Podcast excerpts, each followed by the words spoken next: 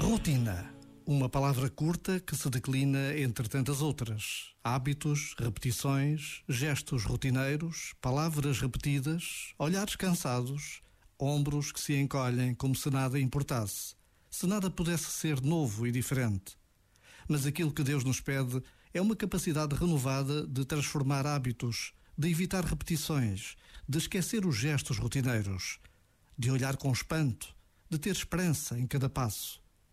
Por vezes, basta a pausa de um minuto para virar costas ao velho e ao gasto e procurar o novo e o belo.